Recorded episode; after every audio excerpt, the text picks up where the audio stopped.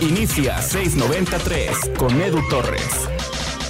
Cuando hablamos de fútbol, siempre dicen que hablar de, política, de religión y de fútbol no se recomienda en, en algunos momentos por toda la polémica que desata. Pero cuando hablamos de fútbol, creo que hay algo que la mayoría tenemos en común y es haber sido futbolistas de barrio haber jugado en equipos de amigos, en equipos de desconocidos, que luego se convirtieron en tus amigos. Y todos tenemos un lugar, todos tenemos un lugar al que íbamos casi diario, al que íbamos los fines de semana. Por ejemplo, en mi caso, yo jugaba fútbol en la colonia Miguel Alemán, en San Nicolás de los Garza. Jugaba también fútbol en el campo de la Talaverna, también en San Nicolás de los Garza. Esos fueron como que los, los lugares en donde yo me, donde yo tuve mi carrera futbolística. Y aparte también algunos otros sitios eh, muchísimo más casuales, no, no tan constantes. Me acuerdo también que cuando era niño había un campo de fútbol muy grande cerca de mi casa y hoy es una colonia, Torremolinos. No sé si alguien eh, esté escuchándome desde ahí, desde la colonia Torremolinos. Ahí por donde está, bueno, es Guadalupe, eh, está el lado Sultana, eh, es ahí cerca de la Noria Sur, por ese, por ese rumbo.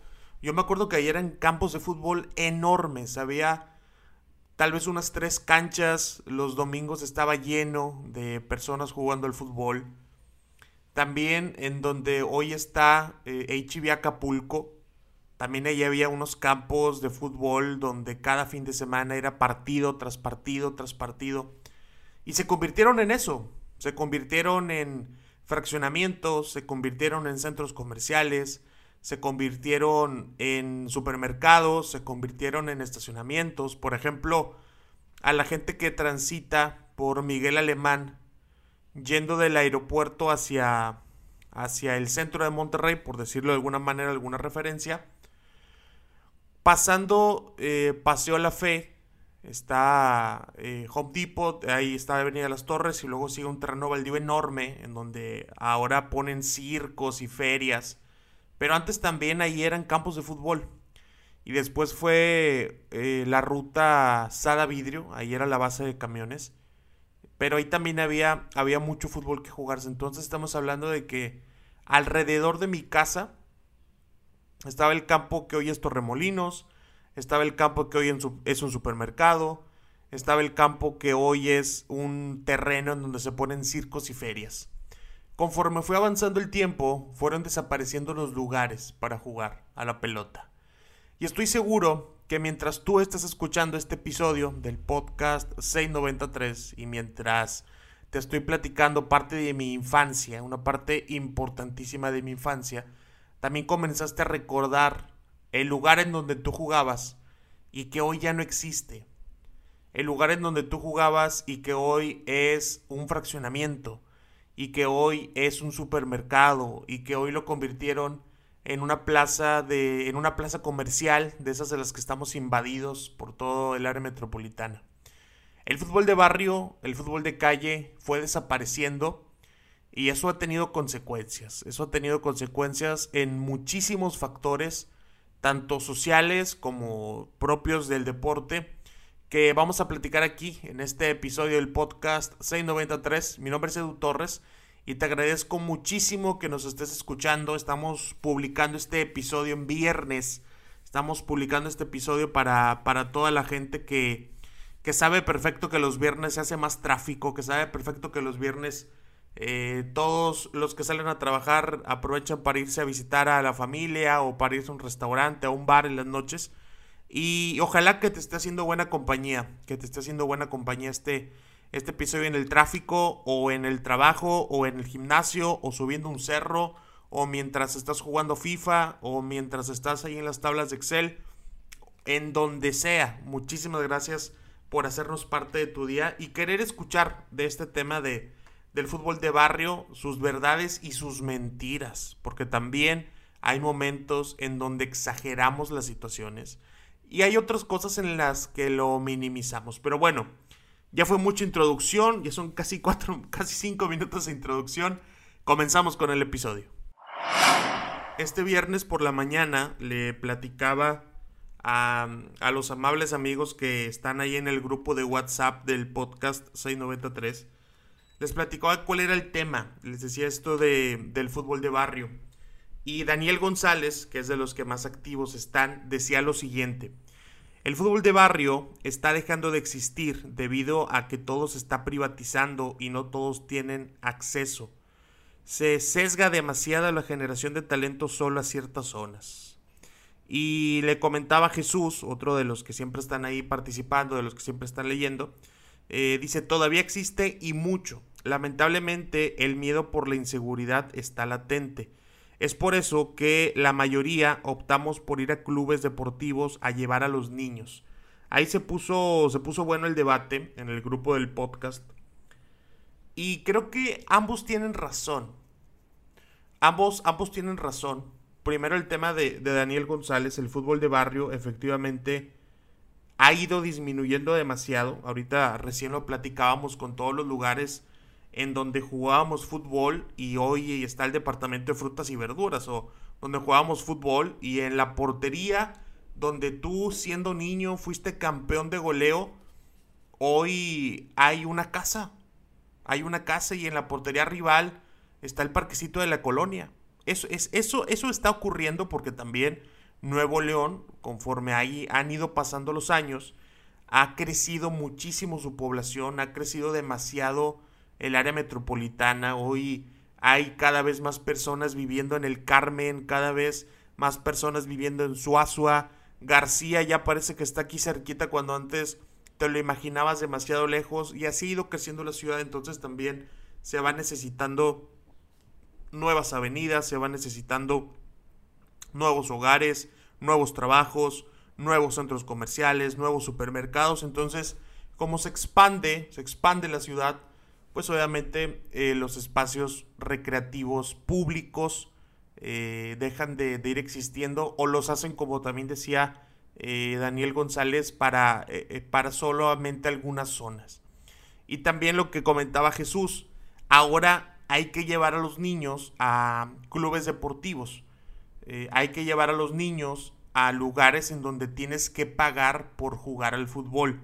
Que la verdad, hay, lugares muy buenos, hay lugares que tienen entrenadores totalmente capacitados, hay lugares que tienen directores deportivos, hay lugares que tienen excelentes instalaciones y por supuesto que tienen seguridad, la seguridad que todo padre busca con, sus hijos.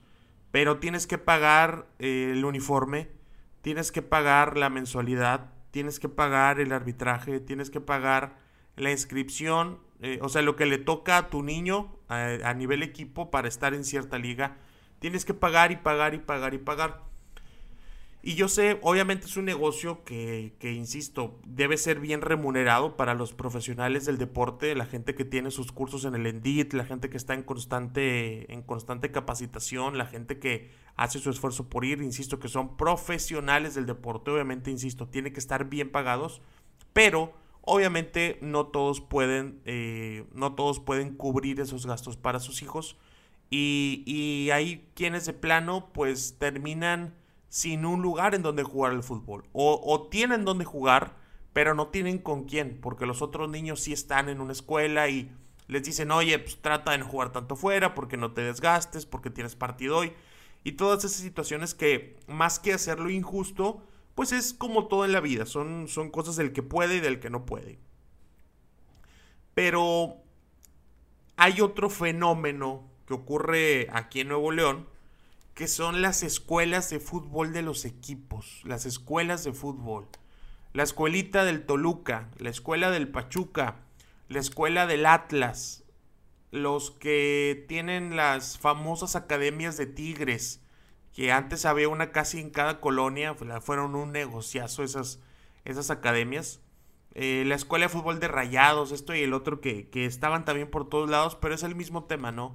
Tener que, que estar pagando y con la ilusión de que de alguna manera tú sientes como papá o como mamá o tú como niño y niña que eres parte del Atlas de Guadalajara, que eres parte del Toluca, cuando realmente muy pocas veces termina siendo así.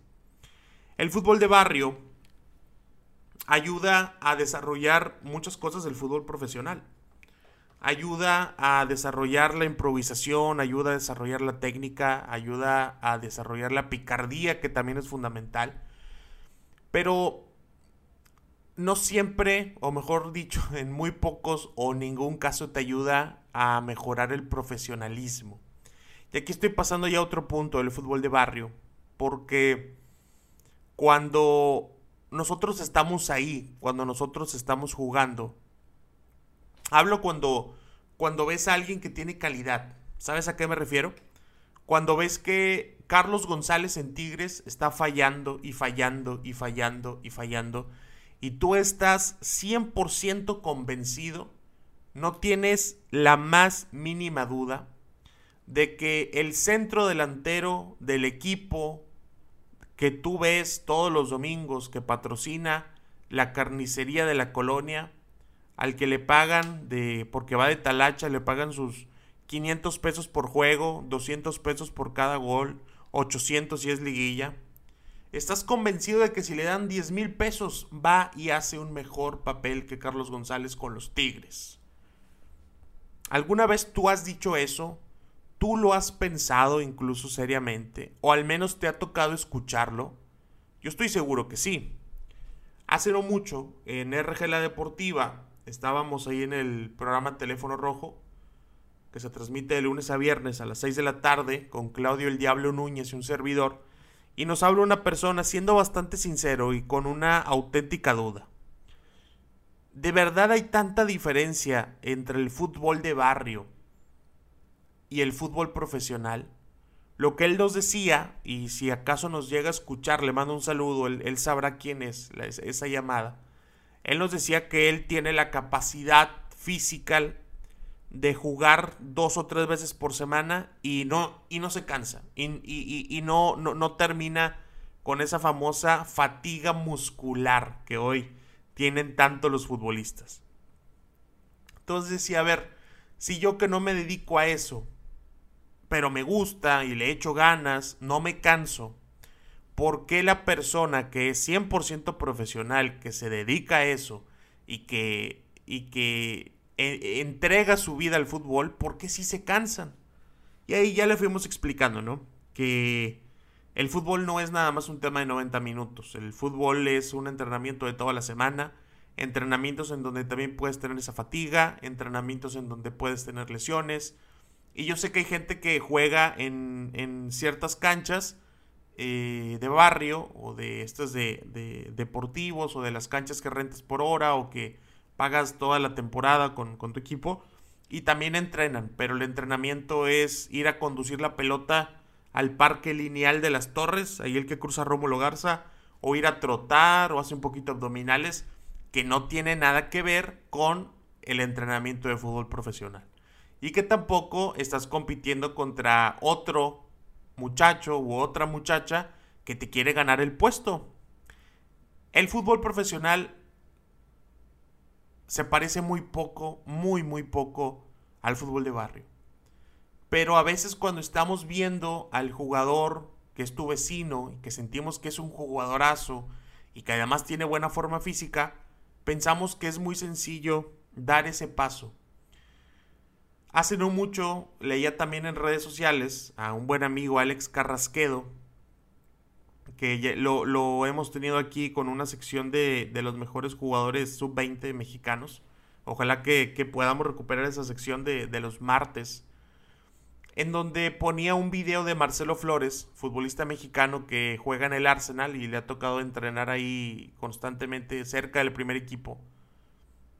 Y pone una buena jugada y una persona le contestaba, en el barrio hay muchos así, como tratando de demeritar lo que hace Marcelo Flores en un entrenamiento del Arsenal, porque muy probablemente en su colonia hay alguien que él vio que hacía lo mismo, que era hacer por ahí levantar la pelota para llevarse a un rival.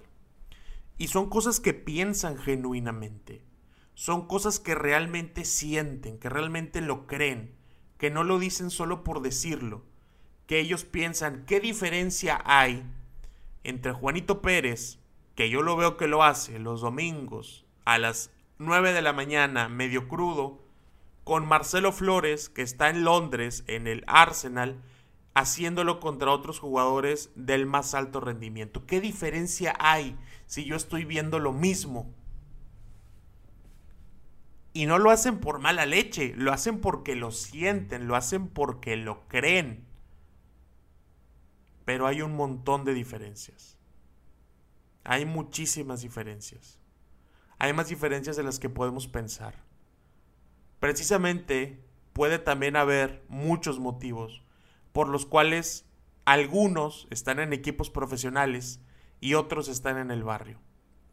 Desde la hora en que se levantaban, desde el respeto con el que trataron a sus compañeros, desde la disciplina que tuvieron frente al entrenador y también de las oportunidades que le llegaron a cada uno. También de las lesiones, también de la alimentación. Todo eso influye, absolutamente todo. Se sabe en esta historia de Juan Román Riquelme cuando él era joven, no me acuerdo si fue en Argentinos Juniors, probablemente sí, que él no quería comer bien lo que le daban en el club porque sus hermanos no comían igual que él. ¿Se saben esa historia? A Román, pues obviamente lo, lo iban a cuidar porque sabían que era un diamante en bruto y eh, para cuidarlo bien tiene que tener una excelente alimentación. Que no solamente es evita comer eh, pan, evita comer esto, evita comer lo otro, no tomes refresco, no comas papitas. También es ingerirlo lo adecuado para para un deportista de altísimo rendimiento según cada país. Bueno, pues Román no comía de esa manera porque sus hermanos en casa no podían comer igual que él. Entonces hubo que también alimentar a los hermanos. O sea, todas esas situaciones son cosas que a veces no dimensionamos del fútbol de barrio y no dimensionamos de los futbolistas. Y que a veces esos detalles son los que marcan la diferencia entre quién llega y quién no entre el apoyo familiar, entre las distancias que hay que recorrer. Imagínate, por ejemplo, imagínate, el futbolista de 12 años que lo seleccionó Tigres en una visoría que hicieron en General Terán. Y que le dicen, oye, ¿sabes qué? Tienes que ir a entrenar a Suazua todos los días. Ay, cabrón. ¿Y cómo le hago? ¿Dónde está eso? Es, eh, todas esas cosas son los que a veces marcan, marcan la diferencia entre quién llega y quién no. Ya no te digo quién llega al máximo nivel, sino quién llega a unas fuerzas básicas. Porque probablemente sí, probablemente en tu barrio hay alguien que sí tiene más calidad que el contención titular del equipo de Mazatlán. Probablemente sí. Pero no salieron las oportunidades, pero las distancias eran demasiado largas, pero no tuvo la disciplina, o a lo mejor alcanzó a llegar, a lo mejor sí, sí lo, lo metieron a unas fuerzas básicas y, y aunque era del mismo estado, lo aceptaron en la casa club porque las distancias eran muy largas y ya de ahí se iban todos juntos. Pero era de los que de pronto se escapaban. Era de el que llevaba por el mal camino a los foráneos, el que le decía, hombre, mira, aquí hay unos, unos antros en Lindavista. Híjole, no, hombre, vamos. Ahí nos deja el, el 225 y, y nos deja el pesquería ahí, el Sada Vidrio ahí. Ahí se paran. O es el que, el que por la, la pared de atrás o por el patio de la casa club aventaba papitas que se le habían antojado unos Fleming Hot. Ah, bueno, pues iba y los compraba.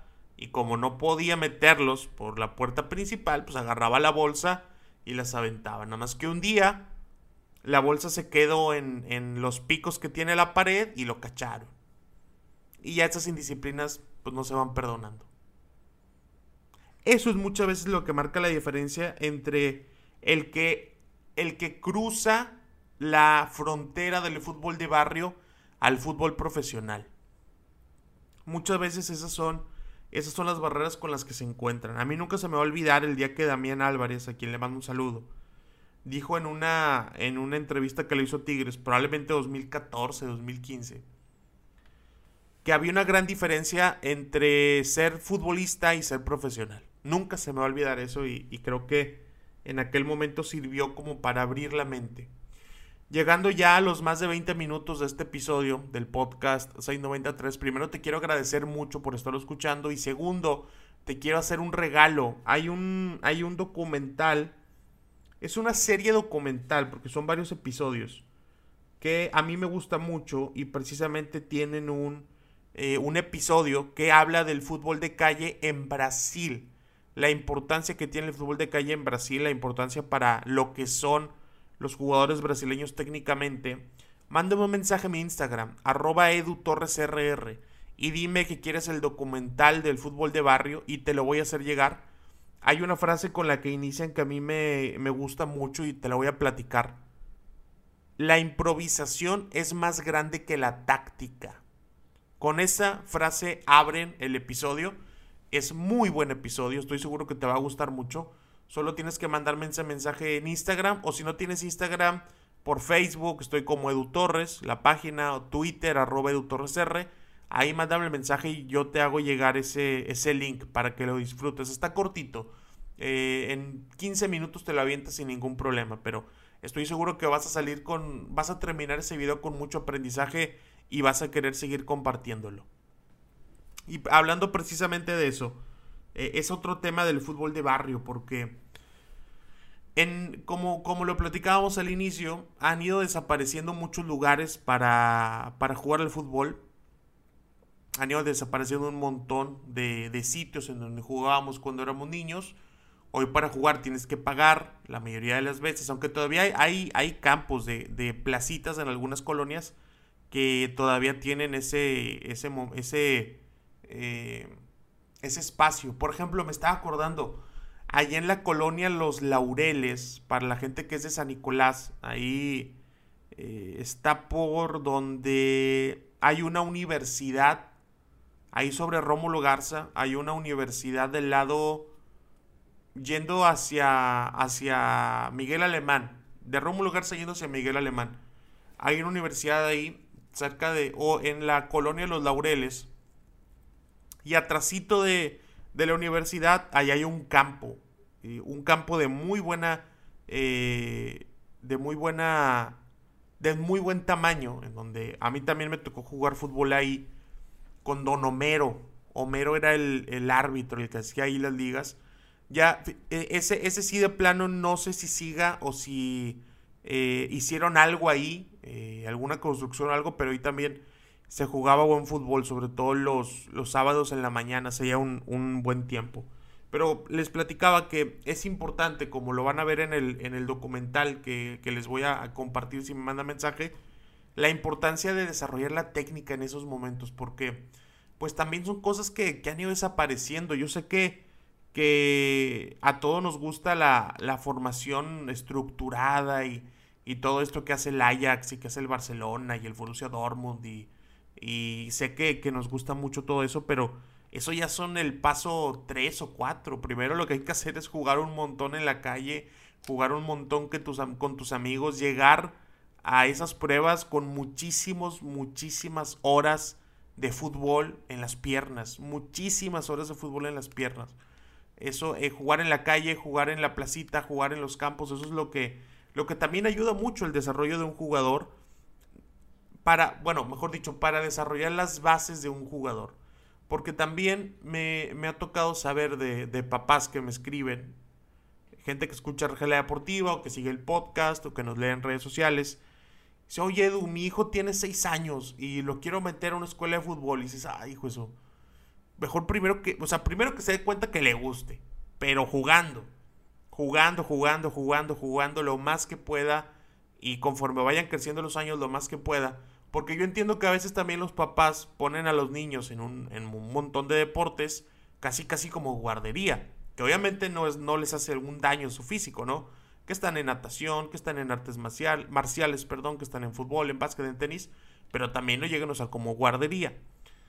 Y a lo mejor al niño ni siquiera le gusta, el fútbol hablando como deporte específico. Entonces, la importancia de que jueguen mucho, esa es la importancia de que desde, desde que puedan y desde que quieran empiecen a patear una pelota, empiecen a juntarse con gente, empiecen a hacer de 3 contra 3, de 4 contra 4, de 5 contra 5, y si sobra uno, se rifa el primer gol. Ese tipo de situaciones son muy importantes para el desarrollo de la técnica en las edades más, más tempranas. Y como les comentaba ahorita la frase del documental, la improvisación es más grande que la táctica. Y solo se puede aprender a improvisar cuando estás ahí en medio de todo. Cuando estás ahí en el partido, cuando estás en la jugada, cuando estás cuando se te ocurrió por primera vez hacer una pared. Porque a ver, hay cosas que ya existen. En el fútbol la mayoría de las cosas están inventadas. Difícilmente se hace algo nuevo. Lo que suele pasar es que se traen cosas del pasado. Pero la primera vez que jugaste fútbol y se te abrió la mente diciendo, oye, a ver, ¿qué pasa si yo le toco el balón a este pelado y él me la regresa ya? Una pared. Tú no sabías que se llamaba pared. No tenías la menor idea, jamás lo habías visto. Pero lo hiciste. Ese tipo de situaciones te abren la mente como futbolista infantil de una manera extraordinaria. El fútbol de barrio sí está acabando. El fútbol de barrio, conforme creció la ciudad, disminuyó su práctica, pero sigue siendo muy importante. Ojalá que todavía haya niños que juegan al fútbol, adolescentes que juegan al fútbol sin necesidad de pagar una escuela, sin necesidad de pagar unas canchas como las que están aquí también por Avenida Acapulco, creo que son las Manchester, creo que se llaman, que están espectaculares, esas canchas me gustan mucho. Pero pues hay que pagar, como los que estaban acá también, casi Avenida Acapulco, casi llegando a Miguel Alemán, igual había unas canchas muy buenas, había que pagar. Entonces, ojalá que todavía haya gente que se reúna a jugar el fútbol y que, y que ojalá que de ahí salgan, salgan futbolistas regiomontanos. Gracias por haber escuchado estos más de 25 minutos de episodio. Muchísimas gracias por estar aquí con nosotros y también espero que te animes a compartirlo, que te animes a compartirlo con esa persona, con ese grupito de amigos con los que jugabas al fútbol de niño, o que si tienes hijos, si ya estás en esa edad, que los eh, alientes a salir a jugar fútbol a la calle, obviamente con un montón de vigilancia y un montón de, seguridad, porque pues también es un tema que, que no podemos evitar. Y yo sé que también ahorita el uso del teléfono, de las iPads, de las computadoras, de ponerte a ver a, a los polinesios, a Pow Patrol y todo eso, pues también evita que se haga mucho, mucho deporte, mucho fútbol, pero, pero ojalá que sepan encontrar el espacio para que eso nunca se acabe. Gracias por habernos escuchado. Mi nombre es Edu Torres. Esto fue el 693. Gracias por escuchar este episodio. No olvides compartirlo en tus redes sociales.